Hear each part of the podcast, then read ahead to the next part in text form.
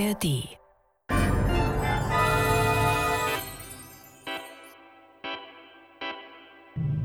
Das war morgen.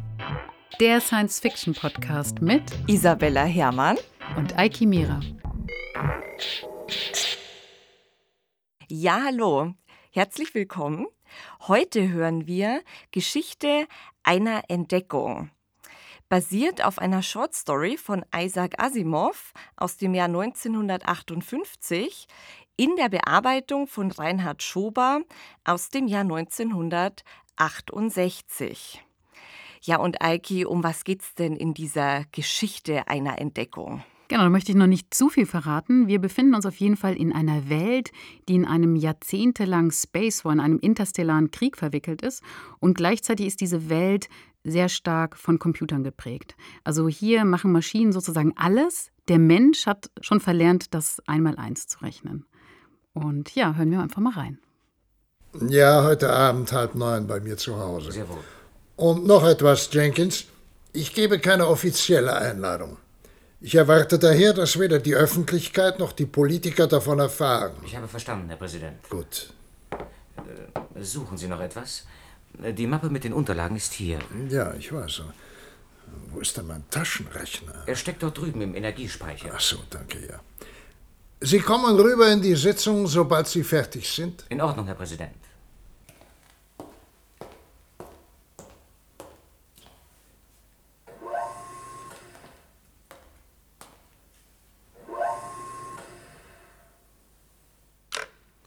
Verbindung zum Rechnerzentrum. Rechnerzentrum. Hier Rechnerzentrum. Den Chefprogrammierer Jean Schumann. Den Chefprogrammierer Jean Schumann. Sie wünschen bitte?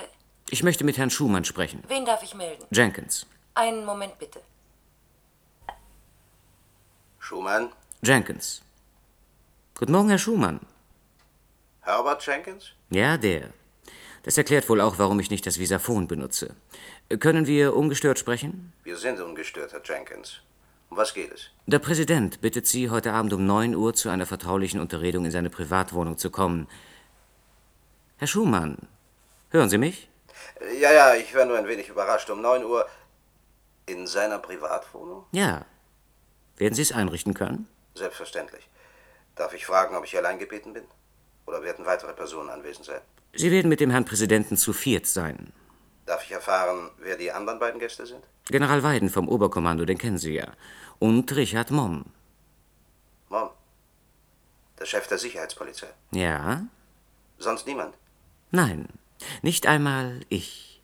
Womit sich Ihre nächste Frage erübrigt. Ich weiß auch nicht, was der Grund für diese Einladung ist. Vielen Dank. Noch eines. Der Präsident wünscht, dass die Einladung als privat und vertraulich angesehen wird. Weder die Öffentlichkeit noch die Politiker erfahren davon. Ich habe verstanden. Sagen Sie bitte dem Herrn Präsidenten, dass ich für die große Ehre danke. Ich werde es ausrichten. Und entschuldigen Sie bitte die Störung. Keine Ursache. Dabei geht es Ihnen sicher nicht anders als mir. Niemand hat eine Ahnung. Aber ich glaube. Guten Abend, Herr General. Guten Abend, Herr Präsident. Guten Abend, Herr Schumann. Es freut mich, dass Sie kommen konnten. Guten Abend, Herr Präsident. Ich danke für die Einladung. Guten Abend, Mom. Guten Abend, Herr Präsident. Es erstaunt Sie vielleicht, meine Herren, dass ich Sie zu mir gebeten habe. Aber es gibt politische Probleme, die eigentlich nichts für Politiker sind, sondern nur die Experten angehen. Ich möchte gleich direkt zur Sache kommen. Es geht um unseren Krieg. Seit 25 Jahren befinden sich die Menschen im Kampf gegen eine Zivilisation aus dem Sonnensystem Deneb. Dabei kennen wir die Deneber genauso wenig, wie sie uns kennen.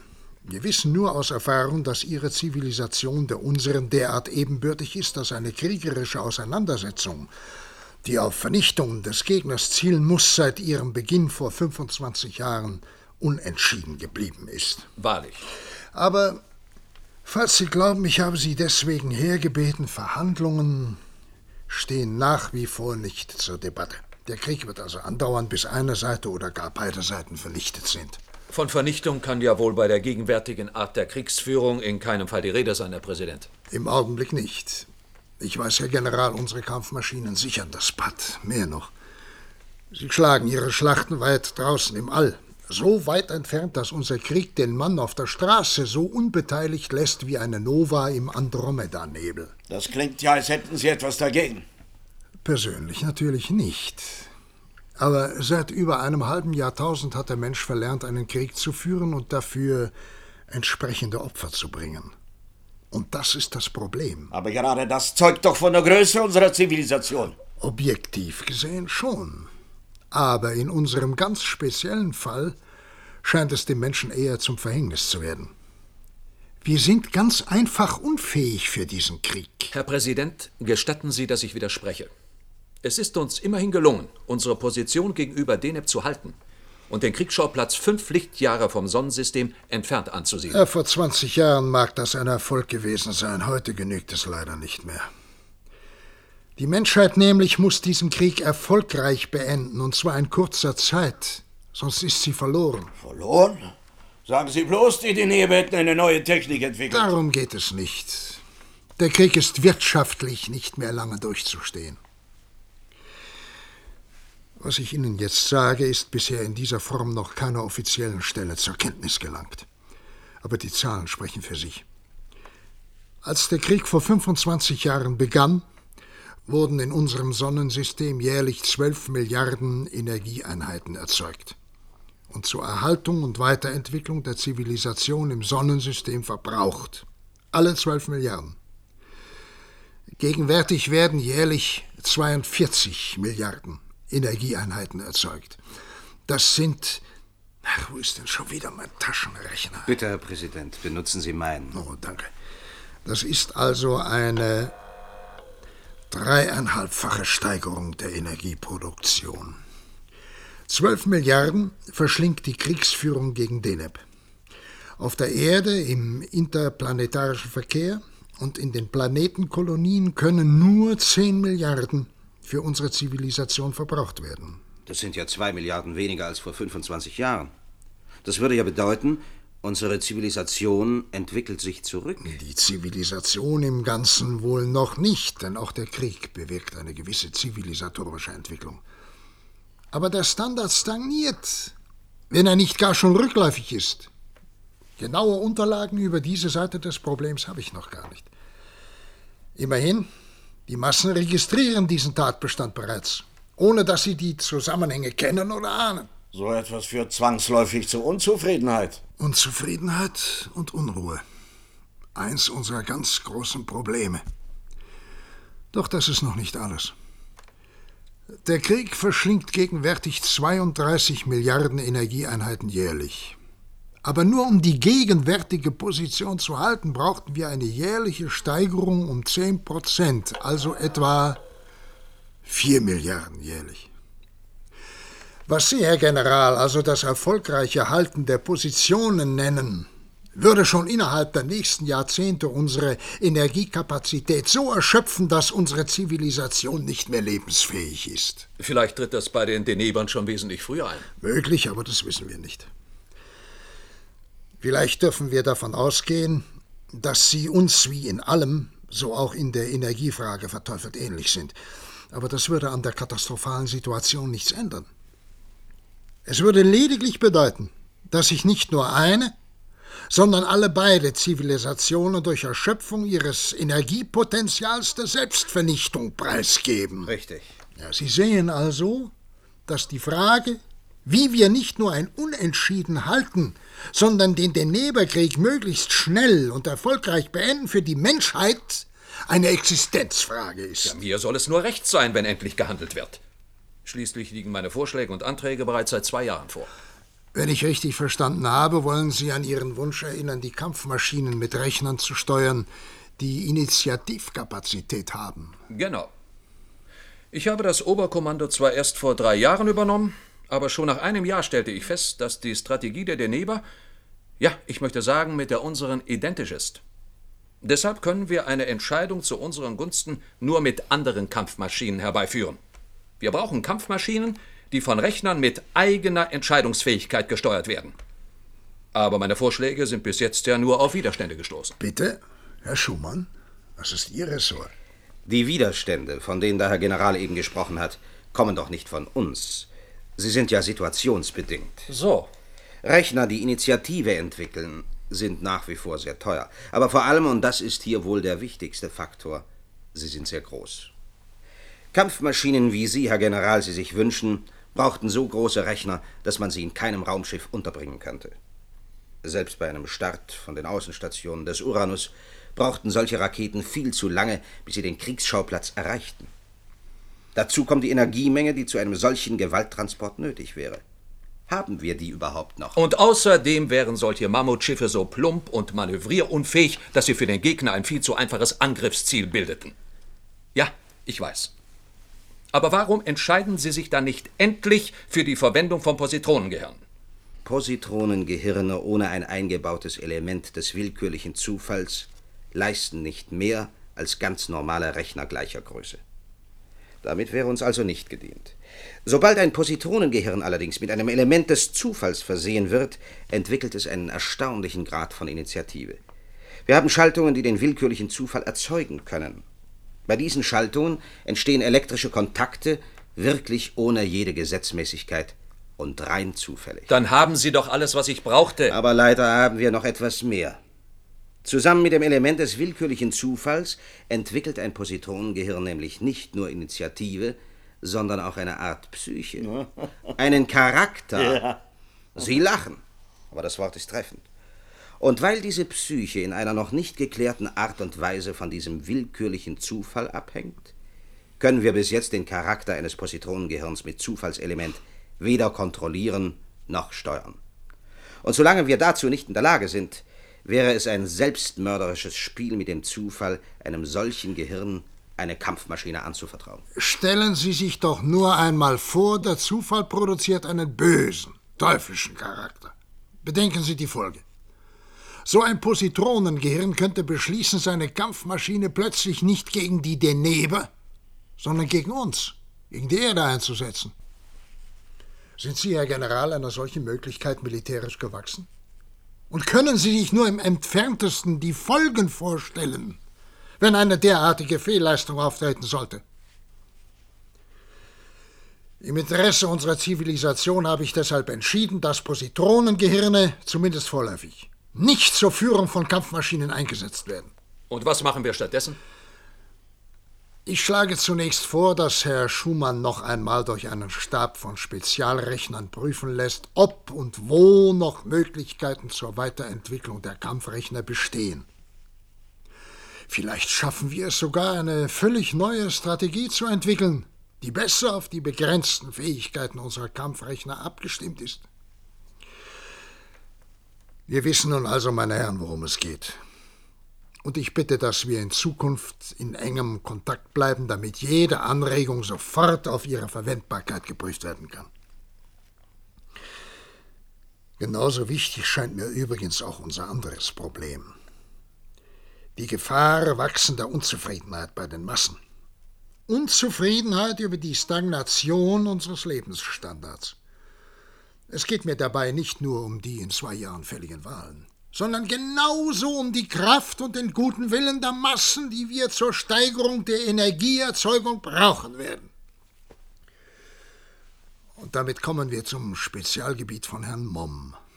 Unsere besondere Aufmerksamkeit muss dabei den Antiquisten gelten. Einer kleinen Gruppe renitenter Zivilisationsgegner, die es immer wieder versucht, sich die Unzufriedenheit der Massen zunutze zu machen. Es ist notwendig, dass besonders die Personen in verantwortungsvollen Positionen darauf achten, dass in ihrer Umgebung solche Elemente nicht zum Zuge kommen. Ich werde Herrn Momm alle erforderlichen Vollmachten erteilen, um gegen diese Elemente weit schärfer als bisher durchzugreifen. Na, sehr gut. Wir können es uns einfach nicht leisten, im Kriegszustand derartige Aufrührer zu dulden.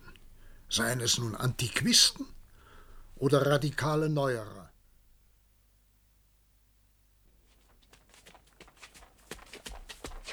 Guten Abend, Irma. Wartest du schon lange? Eine halbe Stunde. Sei mir nicht böse. Hast du denn wenigstens mit Schumann gesprochen? Nein, es ging nicht. Und warum nicht? Er war vorgestern in irgendeiner geheimen Konferenz. Und seitdem ist er einfach nicht ansprechbar. Immerzu sitzt er mit General Weiden vom Oberkommando zusammen. Da wird er sich gerade mit einem kleinen Hilfsprogrammierer über dessen Beförderung unterhalten. Aber Hans, das sind doch Ausreden. Wenn du nicht mit Schumann gesprochen hast, wo kommst du denn dann überhaupt so spät her?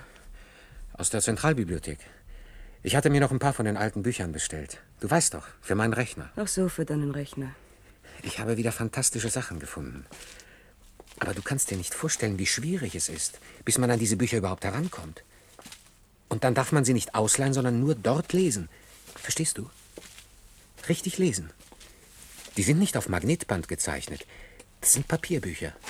Mit gedruckten Buchstaben. Und das meiste von diesen alten Sprachen versteht man gar nicht. Aber einige Formeln habe ich verstanden. Ich brauche höchstens noch ein paar Wochen. Dann ist der Rechner fertig. Das ist dir ja auch alles viel wichtiger, als mit Schumann zu sprechen. Aber Irma, Es ist doch wahr. Deine Idee ist großartig, dass Rechner nicht nur von Rechnern entwickelt werden müssen, sondern dass ein menschliches Gehirn so etwas auch selbst tun kann. Aber diese Idee interessiert niemanden und sie hat dich um nichts weitergebracht.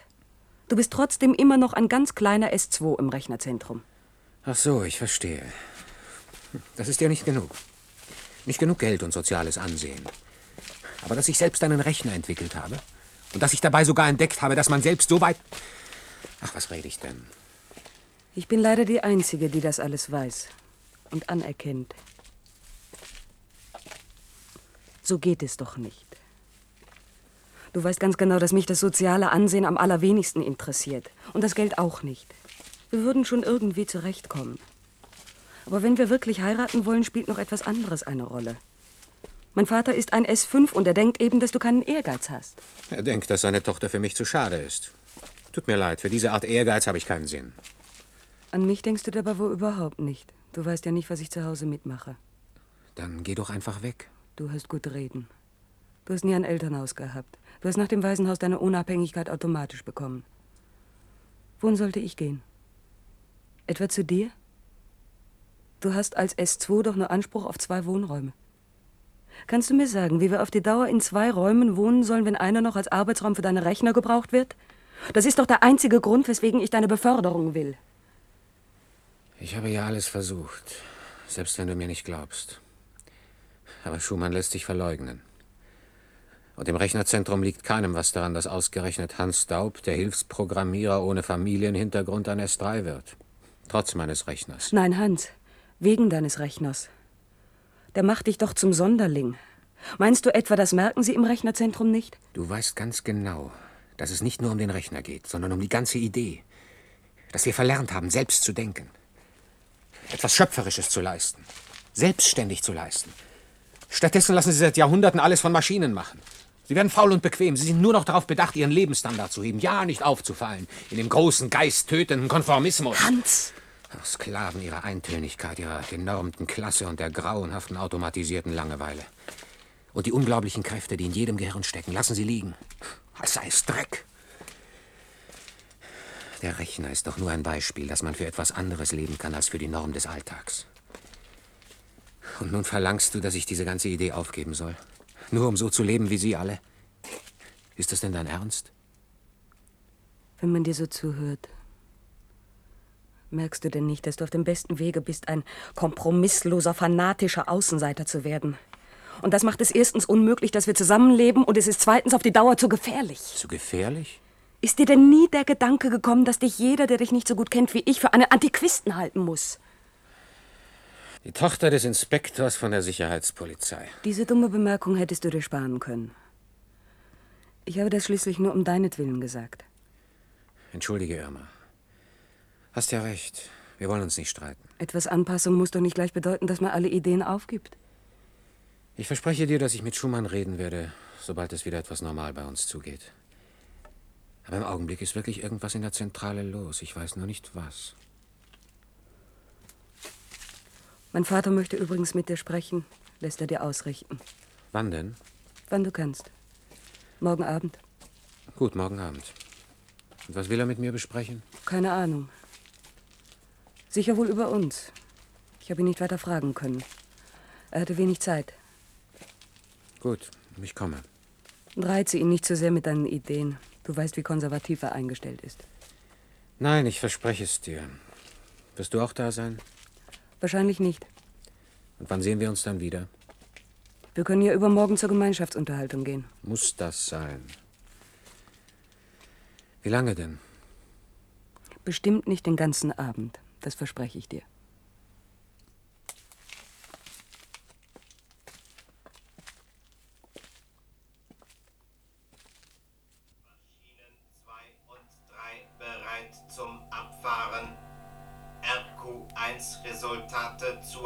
Auswertung abholen.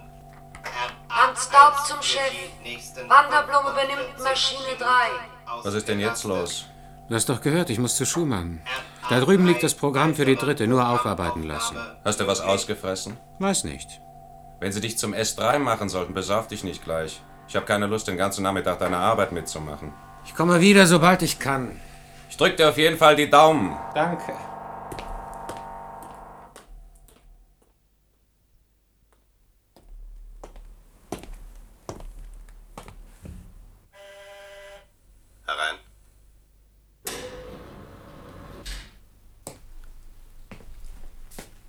Guten Tag, Herr Schumann. Tag Daub. Sie haben mich rufen lassen. Ja. Setzen Sie sich da drüben hin. Herr Mom, bitte. Daub, Sie haben ein paar Fragen zu beantworten. Tag Schumann. Herr Mom, das ist er. Wir können anfangen. S2 Hans Daub? Ja. Ist das Ihr Papier, Daub? Dieser Bogen? Ja. Ich habe ihn schon gesucht. Haben Sie die Zahlen darauf selbst geschrieben? Ja, mit einem Stylus. Ich meine mit der Hand.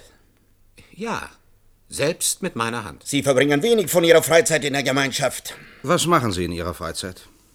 Ich entwickle einen Rechner. Was für ein Rechner? Einen ganz einfachen, Herr Schumann.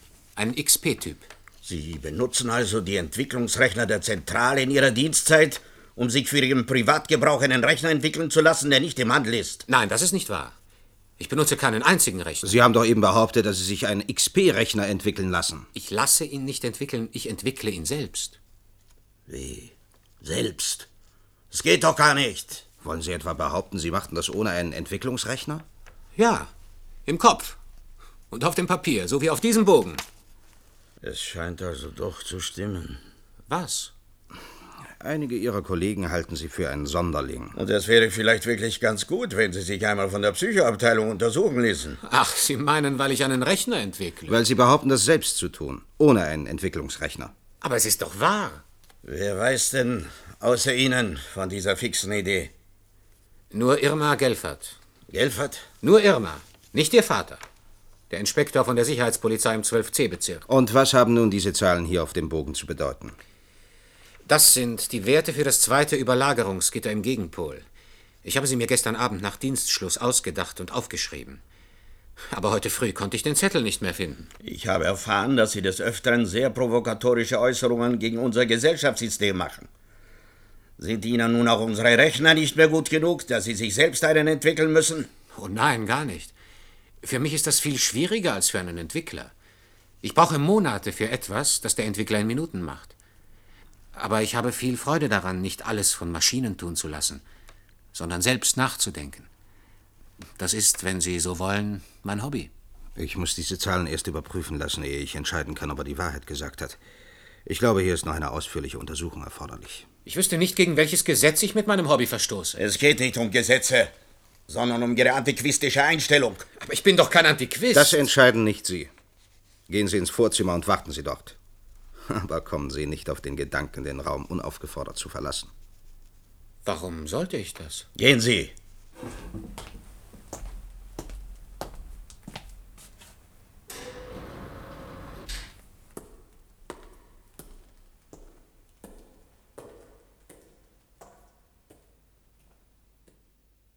Vater, worüber hast du gestern Abend mit Hans sprechen wollen? Er ist gar nicht gekommen. Das hast du mir schon dreimal gesagt. Ich will wissen, warum du ihn zu dir bestellt hattest. Das hat nichts mit dir zu tun. Und das geht dich nichts an. Das geht mich nichts an? Dann sag mir bitte, wo Hans jetzt ist. Er wird zu Hause sein. Er ist nicht zu Hause. Er ist verschwunden. Verschwunden? Das ist doch nicht möglich. Seit gestern. Er wurde gestern Nachmittag zu seinem Chef gerufen. Zu Schumann? Ja, zu Schumann. Und seither fehlt jede Spur von ihm. Willst du mir immer noch weismachen, du als Inspektor dieses Bezirks wüsstest nicht, was passiert ist? Wirklich nicht, ich schwör's dir.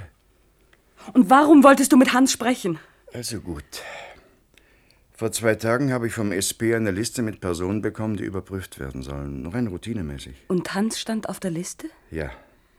Ich wollte mit ihm sprechen und dann einen Bericht schreiben. Und du hast nicht etwa gedacht, dass es viel einfacher wäre, deine Tochter von einem unliebsamen S2 zu trennen, wenn du gar nicht erst mit ihm sprichst, sondern gleich einen Bericht abschickst? Irma, das ist doch nicht wahr.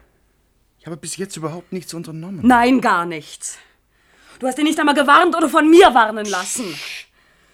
Du hast gewusst, dass sowieso alles seinen automatischen Lauf nimmt, selbst wenn du gar nichts tust. Vater, warum hast du es so weit kommen lassen? Es hat keinen Zweck, dass du mich verdächtigst. Ich habe nicht gewusst, dass mit Hans Daub etwas los sein könnte, was über die Routine hinausgeht. Ich weiß es auch jetzt noch nicht. Du erzählst mir ja nichts. Und was soll ich jetzt machen? Wir müssen doch irgendetwas tun. Also, ich werde versuchen herauszufinden, wo er ist. Wenn Mom sich allerdings persönlich eingeschaltet hat, werde ich nichts erfahren. Dann wissen sie vielleicht schon, dass du mit ihm befreundet bist. Vor allen Dingen wirst du mir erst mal erzählen müssen, was er überhaupt auf dem Gewissen hat. Denn du scheinst ja einiges davon zu wissen. Hm? Herr Jenkins, hier spricht Schumann. Ist der Präsident da? Leider nicht, Herr Schumann. Er ist in einer Konferenz. Wie lange? Noch etwa eine Stunde. Wenn er kommt, sagen Sie ihm bitte, dass ich ihn unbedingt sprechen muss. Und zwar so bald wie möglich. Er soll mir den nächstmöglichen Termin nennen. Und, äh, äh, wenn möglich, auch General Weidner zu bestellen. Ich habe eine sensationelle Entdeckung gemacht. Eine Entdeckung von größter Wichtigkeit. Jawohl, Herr Schumann. Ich werde es dem Präsidenten ausrichten. Danke. Rechnerzentrum. Hier Rechnerzentrum. Den Chefprogrammierer Jean Schumann. Ja, was gibt es? Ein Herr Jenkins möchte Sie sprechen. Bitte. Herr Schumann, Ja? der Präsident bittet Sie, um 18 Uhr bei ihm zu sein. Wo? In der Residenz, im kleinen Konferenzraum. Danke. General Weiden ist verständigt und wird ebenfalls anwesend sein. Ausgezeichnet.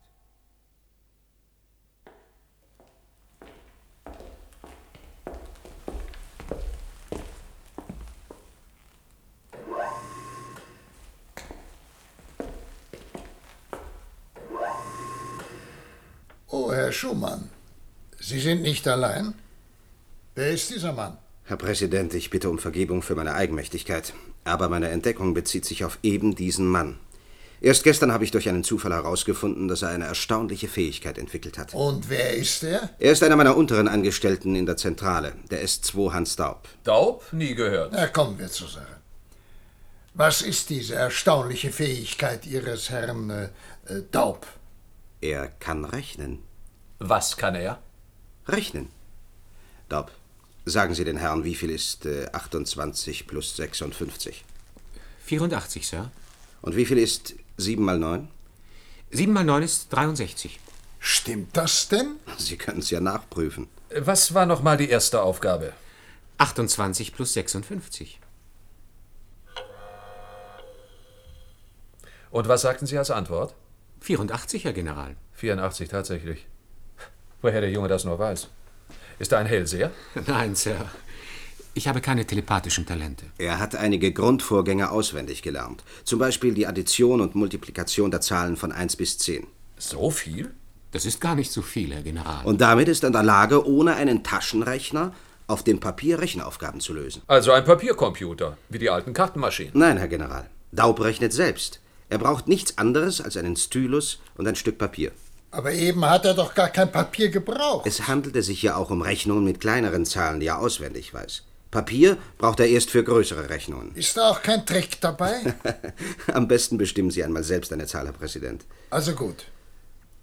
17. Und Sie, Herr General, eine andere? 126.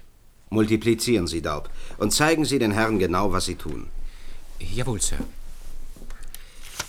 Hier schreibe ich die 17 und die 126 auf das Papier. Dann fange ich an zu rechnen. Schrittweise. Ich rechne zunächst 7 mal 6 ist 42. Woher weiß er das ohne Rechner? Ich sagte doch, Daub hat die Multiplikationsergebnisse der Zahlen von 1 bis 10 im Kopf. Tatsächlich? Ich weiß sie auswendig. Durch die Erfahrung, weil ich es hunderte von Malen auf dem Rechner ausprobiert und kontrolliert habe. Ich rechne also, 7 mal 6 ist 42. Dann 7 mal 2 ist 14. Die 14 muss ich aber eine Stelle einrücken, weil die 2 hier keine 2, sondern eine 20 ist. Dann 7 mal 1 wieder eine Stelle eingerückt, weil es 100 sind. Dann einmal 126. Aber auch eine Stelle eingerückt, weil die 1 von 17 ja 10 bedeutet. Es ist etwas schwierig, wenn man es nicht gewohnt ist. Und nun brauche ich nur noch zu addieren. Da es sich um eine Zahlenkolonne handelt, addiere ich jede Stelle von oben nach unten für sich. Das ist also 2, dann 4 plus 4 plus 6 ist 14, die 1 für die nächste Stelle. Also 1 plus 1 plus 2 plus 7 ist 11, die erste 1 wieder für die nächste Stelle. Und dann 1 plus 1 ist 2. Also 2142. Tatsächlich. 2142 wie auf dem Rechner. Das ist ja Zauberei. Nein, Sir, das nannte man früher Rechnen. Die Ergebnisse der Multiplikation von 1 bis 10 kann man wirklich lernen. Und dann teilt man die größere Aufgabe in diese kleineren Einheiten auf. Also 17 mal 126 ist 7 mal 6 plus 7 mal 20 plus 7 mal 100 plus 10 mal 6 plus 10 mal 20 plus 10 mal 100. Genau das habe ich hier auf dem Papier gemacht, weil ich so viele einzelne Zahlen nicht im Kopf behalten kann. Aber es muss immer stimmen, denn es funktioniert nach den gleichen Gesetzen, nach denen auch Ihr Taschenrechner arbeitet. Aber Sie können nicht dividieren. Doch, das geht genauso. Dann dividieren Sie doch 9 durch 7. Und auf wie viele Dezimalstellen wünschen Sie es? Auf wie viele Stellen können Sie es denn? So viele Sie wollen. Oder bis die Rechnung aufgeht. Sie behaupten, Sie können Dezimalstellen berechnen ohne einen Rechner? Ja, Herr Präsident. Dann sagen wir also auf vier Stellen. 9 geteilt durch 7, das ist zunächst 1, Rest 2. Dann das Komma. Und die 2 wird zur nächsten Zehnerpotenz gemacht, also 20. Geteilt durch 7 ist 2, Rest 6. 60 geteilt durch 7 ist 8, Rest 4. 40 geteilt durch 7 ist 5, Rest 5. 50 geteilt durch 7 ist 7, mit einem Rest. Also 1,2857. Unglaublich. Ich kann Ihnen sogar sagen, dass Ihr Rechner hinter dem Ergebnis ein Sternchen zeigt. Denn die Rechnung geht bis ins Unendliche weiter, ohne dass das Ergebnis je glatt wird. Denn für jede Dezimalstelle wird der Rest, der immer zwischen 1 und 6 liegen muss, zur nächsten Zehnerpotenz erhoben. Und weil weder die 10 noch 20, 30, 40, 50 oder 60 glatt durch 7 teilbar ist, muss immer wieder ein Rest bleiben, bis ins Unendliche.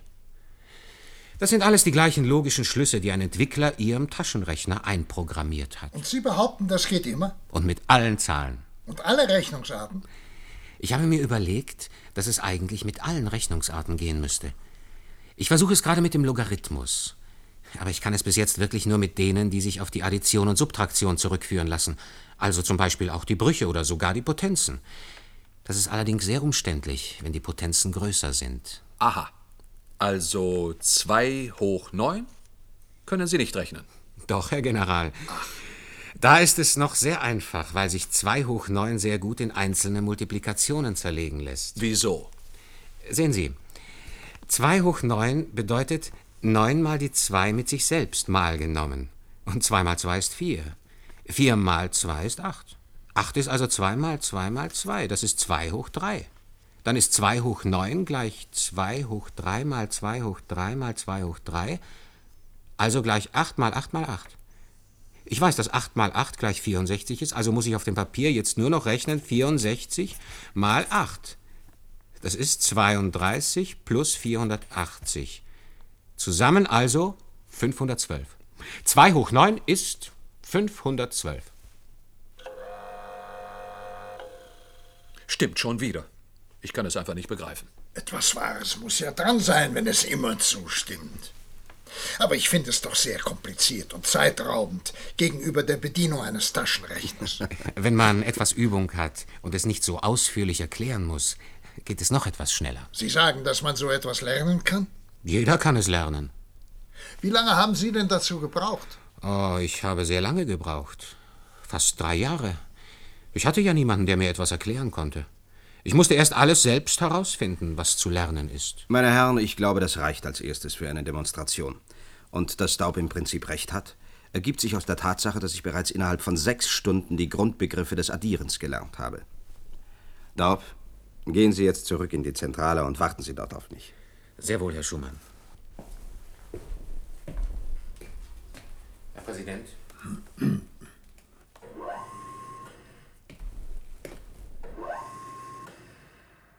Was halten Sie von dieser Sache? Eine tolle Sache. Die spannendste Spielerei, die ich je erlebt habe. Das könnte einmal die beliebteste Volksunterhaltung werden. Papierrechenwettspiel, einfach toll. Wenn es wirklich kein Trick ist. Ich bin etwas enttäuscht, Herr General. Sie glauben also wirklich, dass es sich nur um eine Spielerei handelt? Aber Herr Schumann, ich bitte Sie, Sie werden doch wohl nicht denken, dass diese Sache irgendwelchen faktischen Nutzen haben könnte. Wer wird denn jemals mit einem solchen Hokuspokus 17 mal, äh, wie war noch die zweite Zahl, ausrechnen, fünf Minuten lang, wenn man es in einer Sekunde vom Taschenrechner ablesen kann? Na, das wäre doch absurd. Eigentlich muss ich General Weiden zustimmen. Aber Herr Schumann ist der Experte. Und er wird sich doch bestimmt noch etwas dabei gedacht haben. Danke, Herr Präsident. Ich hätte es auch niemals gewagt, Ihre Zeit mit einer bloßen Spielerei in Anspruch zu nehmen. Es geht hier wirklich nicht um das Ausrechnen von 17 mal 126, sondern darum, dass der Mensch überhaupt selbst im Kopf rechnen kann. Wenn wir uns diese Entdeckung planmäßig und in großem Stil nutzbar machen könnten, bedenken Sie die Auswirkungen für unsere Wirtschaft, für die gesamte Zivilisation. Aber wir wissen doch nicht, wie weit das Rechenvermögen des Menschen geht. Ich habe die gleiche Frage bereits einem RA1-Rechner gestellt. Das Ergebnis ist verblüffend. Theoretisch scheint das Rechenvermögen des Menschen nämlich unbegrenzt zu sein. Es gibt keinen Denkvorgang, den das menschliche Gehirn nicht genauso durchführen könnte wie ein Rechner. Das menschliche Gehirn hat im Grunde sogar weit mehr Kombinationsmöglichkeiten. Es ist nur von Natur aus träge und arbeitet langsamer und mit weniger Gedächtniskapazität. An dieser Stelle müsste die Koordinierung von menschlicher Gedankeninitiative und den Vorzügen des Rechners anfangen, nach einem wohl ausgewogenen System. Ach, das hört sich in der Theorie wie ein Traum an, zu schön, um wahr zu sein. Aber in der Praxis ist es leider nicht zu verwirklichen. Denn es scheitert daran, dass dieser Rechenmensch ja auch wissen müsste, wie ein Rechner funktioniert. Das wäre die Voraussetzung für jede Koordinierung. Aber daran scheitert es dann auch. Denn so etwas gibt es nicht und wird es nie geben können. Da habe ich eine weitere Überraschung für Sie, Herr Präsident. Daub rechnet nämlich nicht nur, er entwickelt auch einen Rechner. Verstehen Sie das nicht falsch. Er entwickelt ihn selbst, nicht mit einem Entwicklungsrechner, sondern in seinem Kopf und auf dem Papier. Das mit dem Rechnen war schon merkwürdig genug, aber für dumm verkaufen können Sie uns nicht, Herr Schumann. So etwas gibt es nämlich nicht, dass ein Mensch wüsste, wie ein Rechner funktioniert. Und doch ist es wahr. Hat Ihnen Daub nicht schon vorhin einige Male bewiesen, dass er nur die logischen Schlüsse Ihres Taschenrechners aufgeschrieben hat? Das ist bereits der Anfang. Es scheint, dass es einmal eine Zeit gegeben hat, in der alle Rechner von den Menschen selbst entwickelt wurden.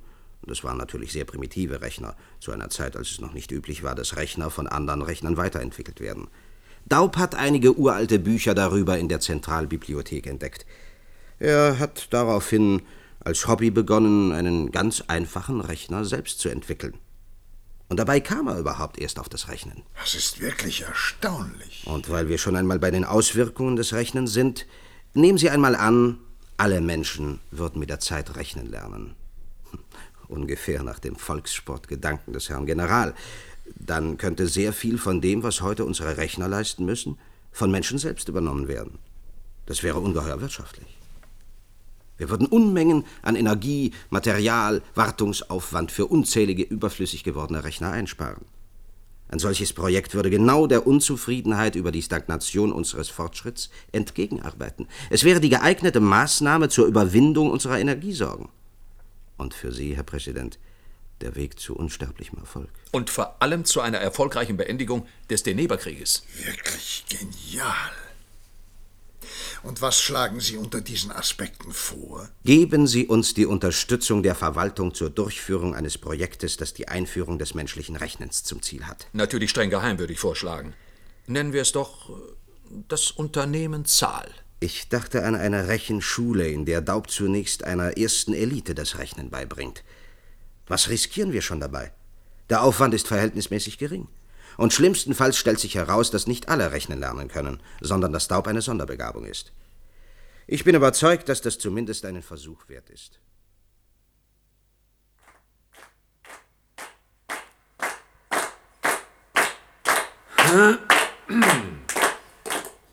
Verehrte Gäste, lassen Sie mich ein paar Worte an die Teilnehmer des ersten Studienkurses im Rahmen des Unternehmens Zahl richten. Sie haben die Ehre, aus allen Teilen unserer Zivilisation hierher gekommen zu sein, um als erste Elite einer neu entdeckten Wissenschaft zu begegnen. Sie werden rechnen lernen. Bei dieser Gelegenheit möchte ich in aller Öffentlichkeit Ihrem zukünftigen Lehrer, Herrn Professor S6 Hans Daub, für die Mühe danken, die er sich in den vergangenen Wochen mit der Entwicklung von Lehrmethoden gemacht hat. Er hat unermüdlich darauf hingearbeitet, dass in kürzester Zeit eine größere Anzahl von Menschen rechnen können. Sehen Sie, verehrte Kursteilnehmer, sich als die Vorkämpfer für die Freiheit von der Rechenmaschine. Und vergessen Sie, über aller Freude, die Ihnen die Beschäftigung mit der neuen Wissenschaft bringen wird, vergessen Sie darüber niemals, dass Ihre eigentliche Aufgabe darin besteht, kostspielige Rechenautomaten zu ersetzen. Sie werden für unsere Zivilisation sehr wertvoll sein. Sobald eine größere Zahl von menschlichen Rechnern ihren Dienst aufgenommen haben, wird unsere Wirtschaft aus der Stagnation herausgeführt. Anstrengende Tage und Wochen liegen vor Ihnen. Deswegen will ich Ihnen diese feierliche Stunde der Entspannung nicht mit einer längeren Rede verkürzen und darf Sie schlicht bitten, mit mir auf das Wohl von Professor S6 Hans Daub das Glas zu erheben. Ich möchte bloß wissen, warum der General sich mit solchem Eifer für die Sache eingesetzt hat. Ich fürchte, Sie werden Gelegenheit haben, ihn das gleich selbst zu fragen. Der hohe Herr hat sich in Bewegung gesetzt und steuert direkt auf uns zu. Wahrscheinlich will er Ihnen persönlich noch ein paar huldvolle Worte gönnen. Na, mein Lieber, zufrieden am Ziel Ihrer Wünsche? Eigentlich schon, Herr General. Nur die Eile, mit der das Projekt plötzlich vorangetrieben wurde. Wundert Sie das, wo doch der Präsident selbst alles Interesse daran hat, so schnell wie möglich das Monopol der Rechenautomaten zu brechen? Ganz im Vertrauen. Er machte sich seit einiger Zeit Sorgen um den Ausgang der nächsten Wahl. Jetzt sieht er ihr gelassen entgegen. Und er ist voll ihres Lobes. Was hätte ich damit zu tun? Nun, selbstverständlich wird die Auszählung der Wahlstimmen jetzt nicht mehr von den Rechnern gemacht. Sie folgen der Stimmung des Wahlvolks immer so beängstigend. Unbestechlich. Wollten Sie das sagen, Herr General? Unbestechlich? Eigentlich nicht. Aber das ist auch ein gutes Wort dafür. Wenn Menschen jetzt die Auszählung übernehmen, dann darf man endlich Einsicht in die politischen Notwendigkeiten erwarten. Man kann sie für Manipulationen gewinnen, wollen Sie sagen. Sie haben immer so seltsame Worte für die einfachsten Dinge. Sie wissen doch selbst, von welchen zufälligen Stimmungslagen Wahlentscheidungen manchmal abhängen. Da dient es doch nur der Festigung unserer Staatsform, wenn langfristige Planungen nicht von einem Tag auf den anderen in Frage gestellt werden können. Jetzt können Leute, die den größeren Überblick haben, entsprechend ihrer Bedeutung für die Gesellschaft ihre Wahlentscheidung treffen. Und Sie sind sicher, dass die Leute, die ich jetzt ausbilden soll, dabei mitmachen? Warum sollten sie nicht? Schließlich gehören sie ja dann zur Führungsschicht. Eine persönliche Frage, Herr General. Warum haben Sie sich so für mein Projekt eingesetzt? Ihnen habe ich es doch zu danken, dass der erste Kurs schon heute einberufen wurde. ich? Sie belieben zu scherzen, mein Bester. Warum ich? Weil ich den Plan? Weil es ja eigentlich auch mein Plan war. Tja, Herr Schumann da kann sich jetzt eines Lächelns nicht erwehren. Ich weiß, Herr Schumann. Sie denken jetzt an meine Skepsis, die ich noch äußerte, als Sie den Präsidenten überredeten. Immerhin, Herr General, Sie waren mir dabei keine Hilfe. Wissen Sie noch, was Sie dem Präsidenten gesagt haben? Bedenken Sie die Auswirkungen für unsere Wirtschaft, für unsere gesamte Zivilisation, wenn wir diese Entdeckung planmäßig und in großem Stil nutzbar machen könnten? Der Satz hatte sich bei mir festgesetzt. Ich dachte natürlich an unseren Krieg mit DENEP und an die wirtschaftliche Unmöglichkeit, ihn noch lange zu führen, ohne unseren Standard zu senken. Ich wollte Rechner mit Initiative, aber Sie verweigerten mir Positronengehirne. Da auf einmal präsentierten Sie einen Menschen, der rechnen kann. Und die Aussicht, dass dieser Mensch in der Lage ist, anderen diese Fähigkeit beizubringen. Hier liegt doch für uns die Chance, die Kriegskosten enorm zu senken, wenn nicht gar den Krieg zu unseren Gunsten zu entscheiden. So. Ein Mensch, der rechnen kann und dabei mit einem Rechner zusammenarbeitet. Das ist eine Einheit, die genau die Voraussetzung bietet, um Kampfmaschinen Entscheidungen treffen zu lassen, die die von DENEP nicht parieren können. Ein Raumschiff, das ohne Rechner gesteuert werden kann, kann in einem Fünftel der Zeit und mit einem Zehntel des Kostenaufwandes gebaut werden. Das bedeutet, mit gleichem Aufwand könnten wir die zehnfache Schlagkraft der Denebe erreichen. Wie gesagt, abgesehen von der ungleich größeren strategischen Beweglichkeit, die menschliche Rechner uns verschaffen. Ja, ich stehe nicht an vorauszusagen, dass der Tag kommen wird, an dem wir mit bemannten Bombenraketen den Sicherheitskordon der Denebe durchstoßen können, um sie zu vernichten. Sie werden als Retter der Menschheit in die Geschichte eingehen, Professor Daub. Ähm, Sie sagen ja gar nichts. Ich habe aufmerksam zugehört, Herr General. Naja, ich will Sie jetzt nicht länger in Anspruch nehmen. Es brennen noch andere darauf, Sie zu beglückwünschen. Wenn man bedenkt, diese Karriere in so kurzer Zeit. Danke. Danke, Professor. Danke. Ach, Herr Gelfart. Auch hier? Ja, ich musste alle Beziehungen spielen lassen, um auch eine Einladung zu bekommen. Irma konnte leider nicht mitkommen. Sie lässt Sie herzlich grüßen. Wie geht es ihr? Gut, sehr gut. Aber zuerst haben wir uns entsetzlich aufgeregt, als Sie so plötzlich verschwunden waren. Wer hätte auch gedacht, dass die ganze Sache so ausgehen würde? Tja, wer hätte das gedacht? Ich nicht. Hans Daub, mein Junge, darf ich doch sagen. Hm? Auch Sie sind ein Held. Wir, äh, Irma kann stolz auf Sie sein. Sie sind jetzt einer der ganz Großen. So meinen Sie. Herr Gelfert, können Sie mal einen Moment beiseite kommen? Entschuldigen Sie mich einen Augenblick, meine Herren. Bitte sehr. Aber natürlich. Der General hat mir eben erklärt, was. Das haben wir genug mit angehört. Ich auch. Das ist doch immer der gleiche. Kaum macht er den Mund auf, da wird eine Ansprache daraus. Umso besser, wenn Sie alles mit angehört haben. Das spart uns Zeit. Hören Sie, Herr Gelfert, ich habe noch einen Wunsch. Vergessen Sie nicht, was General Weiden eben gesagt hat. Wort für Wort merken Sie sich und wiederholen Sie vor Irma. Sie wird mich verstehen. Versprechen Sie mir das? Ich, ich verstehe nicht. Irma wird mich verstehen. Ja, aber warum ich ihr das Ich werde keine soll? Gelegenheit mehr haben, mit dir zu sprechen. Ich werde überhaupt keine Gelegenheit mehr haben. Keine Gelegenheit, jemandem das Rechnen beizubringen. Keine Gelegenheit, jemanden damit in eine Bombenrakete zu bringen. Herr Professor, Hans! Bleiben Sie. Ich habe die Kapsel geschluckt. Sie sollten nur rechnen lernen. Ich hatte nicht gedacht, was Generale daraus machen. Das war Geschichte einer Entdeckung nach einer Short Story von Isaac Asimov aus dem Jahr 1958 in der Bearbeitung von Reinhard Schober aus dem Jahr 1968. Es sprachen Siegfried Nürnberger, Hans-Peter Thielen, Franz Kutschera, Günter Strack und viele andere. Regie führte Hans-Peter Klausenitzer. Ja, jetzt haben wir ja das Stück gehört. Es geht offensichtlich sehr stark ums Rechnen. Und es ist ja durchaus amüsant, welche herausragende Rolle ja erstmal Taschenrechner spielen. Es ist ja für uns doch etwas ungewöhnlich. Ja, genau, das ist ja eigentlich eine alte Technologie.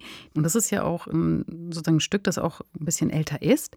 Aber was ich da sehr spannend finde, ist, dass es sozusagen von diesen Taschenrechnern, von dieser alten Technologie ja dann schon viele Sachen sind, an die wir heute andocken können. Also einmal diese Sache, dass hier Rechner Rechner entwickeln. Also dass wir das sehr gut auf KIs übertragen können, auf Machine Learning, dass hier sozusagen Maschinen sich selbst weiterbilden. Und da kommen wir dann ganz schnell zu den heutigen Diskursen eigentlich, die wir jetzt auch gerade alle spannend finden, wie beispielsweise nimmt KI uns kreative Arbeit weg. Und das ist ja auch ein ganz großes Thema in dem Stück. Und ich finde es so spannend, weil die Geschichte basiert ja auf einer Kurzgeschichte von Isaac Asimov. Und bei ihm ging es ja ganz klar noch ne, um das Programmieren von Computern. Also Computer und Roboter wurden ja programmiert. Und heutzutage mit KI geht es ja um das Machine Learning, dass die Maschinen aus Daten lernen. Und das sind ein paar Bezüge auf jeden Fall gegeben, aber dadurch, dass die Maschinen ja mittlerweile auch aus unseren ganzen Texten lernen, kommen jetzt ja nochmal ganz neue Diskussionen auf hinsichtlich Kreativität zum Beispiel ne? und können Maschinen auch Kunst erschaffen, können sie Gedichte erschaffen. Und äh, das klingt ja in dem Stück auch schon an, also diese Angst, dass der Mensch die Kreativität verliert diese Sache eben, ich möchte wieder rechnen, ich möchte sozusagen wieder mich mit Wissen selbst beschäftigen, das nicht alles den Maschinen überlassen. Das ist ja dann ein ganz wichtiger Aspekt. Gleichzeitig ist eben auch sehr interessant, dass hier die Geschichte ja schon viel weiter denkt als das, was damals möglich war. Also dass sich hier Maschinen sozusagen, also Rechner entwickeln Rechnern und der Mensch ist sozusagen da ganz außen vor. Der ist da gar nicht mehr so involviert. Und dadurch verlernt er dann Dinge. Das ist ja auch so ein typischer Diskurs in Bezug auf Technologie, zu sagen beispielsweise, wir benutzen jetzt viel Navigationssysteme und können uns dann selbst gar nicht mehr verlernen, sozusagen dieses Auskennen im Raum. Hier ist dieses wir verlernen das Rechnen, also bis hin zum Einmaleins eben. Eigentlich eine Sache, die wir äh, ganz gut auch wiedererkennen können. So ein Diskurs, der immer wieder aufkommt dass hier ja auch Kriegsmaschinen dann entwickelt werden sollen, also überlegt wird, so ein Positronengehirn zu machen, ja, das schon sehr nah dann an sozusagen KI-Gehirne kommt. Und dieses Positrongehirn ist ja so eine SF, also eine Science-Fiction-Erfindung von Isaac Asimov, die dann auch teilweise in anderen Science-Fiction-Texten ähm, verwendet wird. Wie beispielsweise bei Star Trek. Genau, bei Data, genau, ja. Data. Mhm, genau. Ich glaube, wir sind beide Data-Fans, oder? ja, genau, der hat ja dieses Positronengehirn. Also, das ist auch ganz schön, dass es hier dann immer weitergeht. Und dieses Positrongehirn ist sozusagen schon so eine selbstständige KI. Und da wird ja dann, was ich auch sehr interessant finde in dem Stück, darüber diskutiert, warum sie das eben nicht machen wollen, weil sie Angst haben, dass sie dann dieses KI-Gehirn nicht mehr kontrollieren können. Dass sie festgestellt haben, dass es dann zu sehr einen eigenen Willen entwickelt. Das finde ich schon mal sehr spannend, weil ich finde, das ist etwas, wo ich auch sehr gut anknüpfen kann an das heutige, dass wir eben auch teilweise bei KIs, das ist so eine Blackbox, wir wissen nicht genau, wie sind sie jetzt darauf gekommen. Sie führen nicht immer ganz unsere Prompts aus, was wir wollen. Also da ist so eine Widerspenstigkeit auch in den, in den aktuellen KIs drin. Und das sozusagen schon in dem Zeitalter so vorzudenken, finde ich sehr cool. Das ist wirklich was, was heute super relevant ist. Nee, da war ja Asimov hinsichtlich, wo es mit der Computertechnologie hingehen könnte, sowieso total visionär. Ne? Es ist ähm, ja wirklich aus den anderen Geschichten von ihm absolut irre, was er sich schon ausgedacht hat, wo die Computerentwicklung hingehen könnte. So was ich nochmal ganz interessant finde, ist aber, dass in dem Stück auch beziehungsweise tatsächlich auch ein Stück weit in unseren aktuellen KI-Diskursen immer so diese Angst verbreitet wird, ne, die Maschine würde praktisch den Menschen ablösen, nicht nur bei kognitiven Aufgaben, sondern auch bei kreativen Aufgaben. Und ähm, ich vermisse da immer die sozialen Kompetenzen. Also mhm. auch in dem Hörstück wo ja die ganze Menschheit dann ähm, irgendwo gelangweilt ist. Aber man könnte sich doch mit den Mitmenschen, mit den Gefühlen, mit Emotionen auch viel stärker auseinandersetzen. Und da merke ich wiederum bei Asimov, ne, es geht sehr mhm. stark um Kognition und weniger um Emotion. Und im Grunde war ja diese ganze Entwicklung von Computern also nicht nur in der Science Fiction bei Asimov, sondern in der Realität, basierte ja darauf, dass Menschen eben in diesen automatisierten Aufgaben nicht so gut sind. Die haben dann Fehler gemacht, ermüdeten. Und daher wurde ja die Entwicklung von Computern vorangetrieben. Und das finde ich hat dann auch so eine Ambivalenz. Ne? Also man möchte eigentlich den Menschen erlösen von diesen Aufgaben, die er vielleicht gar nicht so gut kann und hat dann aber gleichzeitig Angst, dass die Maschine den Menschen überholt. Also es finde ich überhaupt ja. im allgemeinen Diskursen, aber auch in dem Stück so eine Ambivalenz, die immer wieder durchscheint. Und auch interessant eben, dass hier auch nicht daran gedacht wird, dass ja auch eine Kooperation möglich ist, so wie heute, dass wir eigentlich mit den KIs zusammenarbeiten, dass heute beispielsweise KünstlerInnen zusammen mit bildgenerierenden KIs arbeiten und dann natürlich auch die besten Ergebnisse erzielen, weil sie eben da auch viel mitbringen. Also dass diese Kooperation, dieser Teamgedanke noch gar nicht so weitergedacht wird, dass es ja eigentlich auch möglich sein könnte, mit, mit den Maschinen zusammen sie sozusagen als Werkzeuge zu nutzen und nicht als GegnerInnen, die einem dann das, die Arbeit wegnehmen oder das kreative Denken auch hier. Also die Hauptperson möchte ja eigentlich auch gerade diesen Genuss, dieses kreative, sieht da sozusagen so ein ja so eine Leidenschaft dran an dem Rechnen, an den Sachen selbst nochmal sich erarbeiten und was ich auch sehr interessant finde, so diese Idee nochmal so zurückzugeben und dann auch diese Leidenschaft, das dann auch weiterzugeben, dieses Wissen. Also das, das ist ja auch wieder diese soziale Komponente eigentlich zu sagen, ich baue jetzt eine Schule, ich will den Leuten sozusagen Rechnen beibringen, hat da so diesen Idealismus und das wird natürlich dann total gecrashed, was auch, finde ich, auch ein brillanter Schluss dann ist, so dieses zeigt wegen, was kann mit einer Erfindung passieren, wenn das in die falschen Hände gerät. Was machen andere daraus?